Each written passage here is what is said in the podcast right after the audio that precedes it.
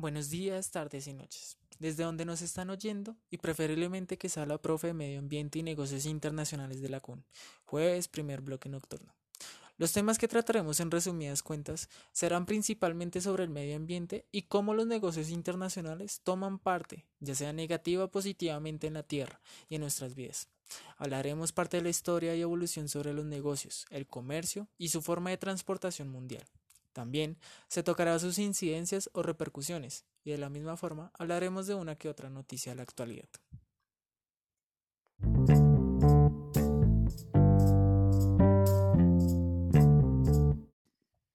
Demos un comienzo algo escuelero, donde retomando desde tiempos antiguos, la forma de pago, negociación y transporte de aquello que hoy en día le decimos bienes y servicios era la manera más arcaica posible. Las negociaciones eran con el valor de la palabra, algunas otras se encontraban por escrito. Las formas de pago empiezan como cambio de un bien o servicio funcional para la otra parte dentro de la negociación. Y la transportación, ya sea de los bienes adquiridos o alguno que otro esclavo, por lo general era en carros de madera tirados por algún animal o esclavo. Y si no había en el momento, este era llevado en vasijas o envueltas en telas, a lo que me refiero en bienes. Dado el caso de adquisición de un esclavo, éste debía resistir a pie hasta llegar al sitio donde empezarían sus labores.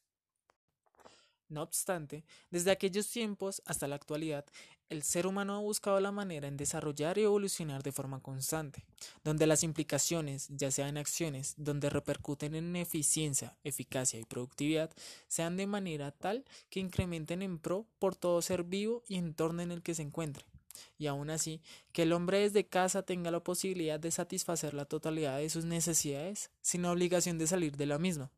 Y es aquí que posiblemente sin darnos cuenta podamos estar afectando nuestro entorno solo por satisfacer necesidades sin prioridad alguna. De modo tal que es notable con solo ver noticias, y es entonces que hablaremos solo de unas que en mi opinión ya han conexión una con otra. Comencemos.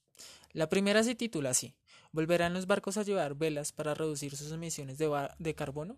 De la página news.org y expone que el reciente bloqueo del canal de Suez, que destaca la fragilidad del comercio marítimo mundial, es una excelente oportunidad para reflexionar sobre la cuestión del transporte marítimo mundial. Si bien se ha hablado mucho sobre la necesidad de que la industria de la aviación realice cambios con respecto a las emisiones de carbono, ha habido menos cobertura generalizada de la industria del transporte marítimo. Pero a pesar del papel de la industria en la producción de emisiones de carbono, el progreso en la reducción de esas emisiones ha sido lento. La Organización Marítima Internacional ha establecido una serie de objetivos para la industria, la primera, reducción de los gases de efecto invernadero en un 50%, por debajo de los niveles de 2008 para el 2050. La segunda, o la segunda de ellas, reducción de la intensidad de carbono de las emisiones en un 40% para el 2030 y en un 70% para el 2050 en comparación con los niveles de 2008. En fin, nos argumenta en el artículo que las disminuciones han sido muy lentas por varios aspectos que influyen dentro del mismo. Los tamaños de los barcos, las necesidades y requerimientos de cada uno, el combustible y los modos de uso, es, en es donde se señala que es necesario un cambio y tratar de encontrar alternativas o perspectivas para un buen uso del medio, del equipo y no afectar notablemente el entorno. La segunda se titula como lanzan iniciativa mundial para acabar con la basura marina y limpiar los océanos, de la página News.org, y argumenta que la basura plástica tiene un impacto devastador en la vida marina y la salud humana.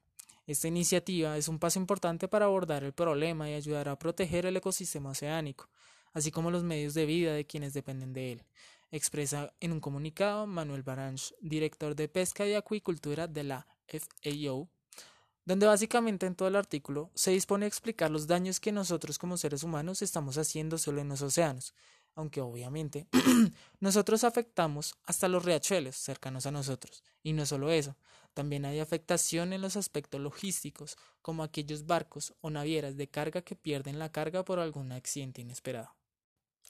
La tercera y última, eliminar el carbón de la red eléctrica es el paso más importante para lograr reducir el cambio climático de la página New York de las noticias de ONU y expone lo siguiente en negrilla y cuadro resaltado.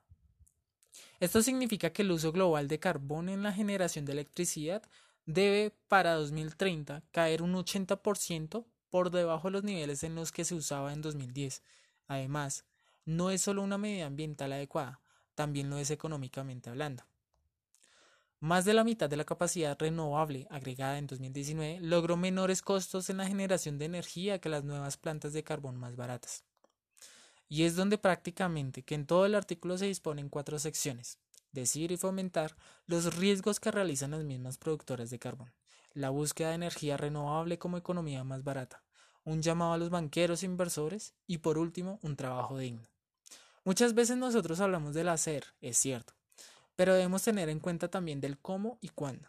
Obvio, el artículo nos informa de lo influyente que puede ser el carbón, pero de igual modo debemos hacer un llamado a voz alta a aquellos que están dentro de ese sistema y exigirles el cambio y no solo en el modo de producción, sino que también exista una protección o policía de manera tal que acoja la mano de obra, porque no solo se ve afectado el entorno, sino ellos también y que aquellos los que se beneficien puedan generar estos incentivos.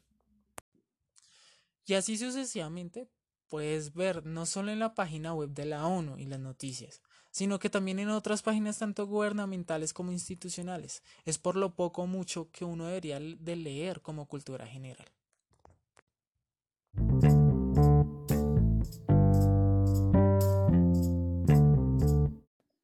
Muy bien, Luego de haber dado todos estos datos, información que para algunos será innecesaria o posiblemente para otros demasiado importante, eso ya dependerá de cada quien. Pero ya teniendo estas bases, se puede argumentar mi punto de vista frente a la visión macro del tema completo. ¿Será que los negocios internacionales tienen alguna conexión con el medio ambiente? En definitiva, decimos que sí.